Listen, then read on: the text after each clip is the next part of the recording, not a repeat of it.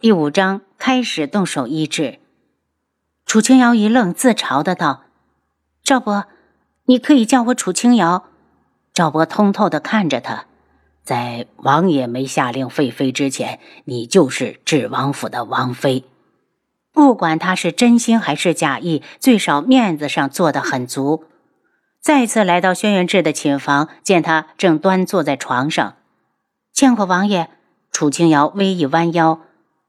你可知道我中的是什么毒？轩辕志自然知道自己是中毒，就是因为他发现了中毒了，想用内力将毒逼出体外，没有想到在运功时又遭到了第二波刺客的袭击，才会功亏一篑的瘫痪在床。混合毒，就是很多种毒混合到了一起。楚清瑶老实的回答。轩辕志很是意外，没有想到他竟然还能看出来是混合毒。带着审视和探究的目光，肆无忌惮地落到楚清瑶的脸上。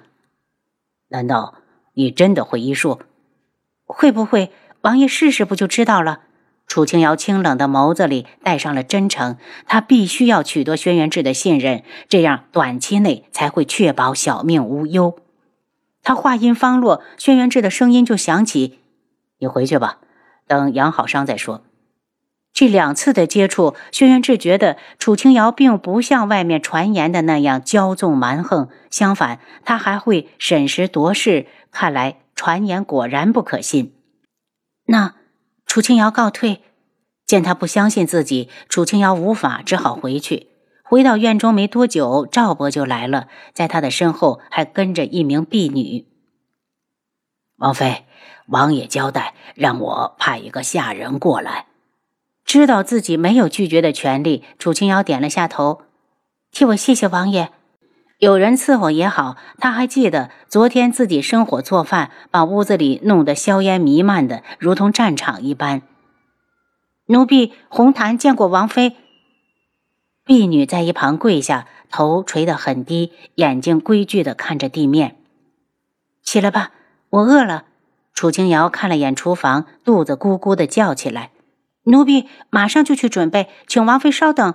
很快，楚清瑶就吃上了一桌荤素搭配的得当的热乎的饭菜，将婢女打发走，一个人对着铜镜给自己后脑处的伤口换了药，这才坐下来仔细地琢磨着轩辕志的双腿。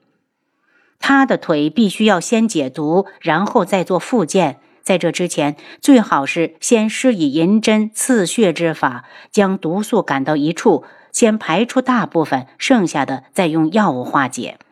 他虽然学的是外科，但是他毕业那年一直照顾他的阿婆中风瘫痪，他便跟人学了这一手针灸之术。在他的精心照料下，阿婆去世前已经能够下床行走。半个月的时间，楚清瑶身上的伤已经痊愈。正当他犹豫着要不要去给轩辕志医治，管家来了，王妃。王爷要我来通知你，从今天开始医治。好的，我马上就来。拿上红檀给自己准备的医药箱，他快速的来到了轩辕志房里。王爷进去之后，他将药箱放下，赶紧开口。轩辕志手上拿着一卷书，专注的看着。楚清瑶以为他没有听到自己来了，只好又道：“王爷，现在开始医治吗？”你是大夫，还需要问我？这次轩辕志总算有了反应，楚清瑶差点骂娘，只是他不敢，只能冷着脸。王爷，你需要把裤子脱了。轩辕志终于把目光从书页上移开，声音一如既往的冷淡。难道你不会脱？给男人脱裤子这件事，对于现代的医生而言再正常不过。楚清瑶唯一气的是轩辕志的语气。不过，既然形势比人强，他也只能认命。不就是脱个裤子吗？就算是脱光的男人，他楚清瑶也不是没见过。当他的手指接触到轩辕志挺拔有力的腰身时，不禁愣住。好完美的身材，感觉到头顶上冰柱般的目光，他的脸竟然不争气的烧了起来。为了掩饰自己的失态，只好加快了速度。拖完之后，他借打开药箱的时间，迅速的冷静下来，从里面拿出一套银针和消毒用的药水，先给他的双腿消毒，然后开始针灸。看着一根根雪亮的银针准确无误的扎入自己腿上的穴道，轩辕志的目光又深了一层。楚清瑶，你身上的秘密倒是不少。先是进王府之后，一改之前的娇蛮任性，变得进退有度。现在又在他的面前露出了这一手银针术，他忽然起了探究的心思，想要彻底研究一下这个女人。看着腿上密密麻麻有上百根银针，他心里竟然隐隐的期待起来。也许他真的可以治好自己的腿。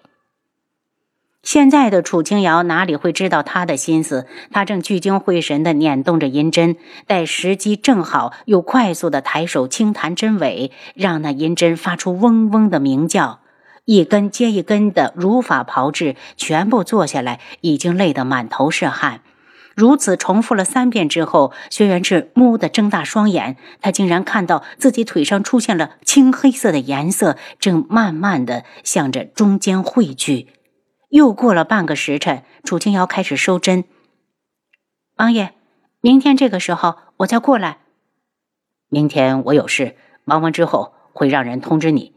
轩辕志淡漠的目光再次的落到书页上。好，楚清瑶拎起药箱，大步的走出去，直到消失在房里，轩辕志才再次的看向自己的双腿。七杀。你马上把楚清瑶从出生到现在的情况给我查一遍，事无巨细，不准遗漏。是王爷。七杀快速的奔向楚相府中。第二日，楚清瑶整整等了一天，轩辕志也没派人过来。见天色不早，红檀上前来：“王妃，要不奴婢伺候你洗洗睡吧？再等等，如果今日不针灸，那他昨天的努力就白费了。我这里没什么事儿了，红檀。”你先去睡，奴婢不困，我有我陪着王妃也不会感到无聊。红檀笑着，他觉得王妃人很好，和外面盛传的根本不一样。当时大家知道他被调过来伺候王妃时，可是很替他担心，生怕王妃不知道进退，惹恼了王爷，会连累到他跟着受罚。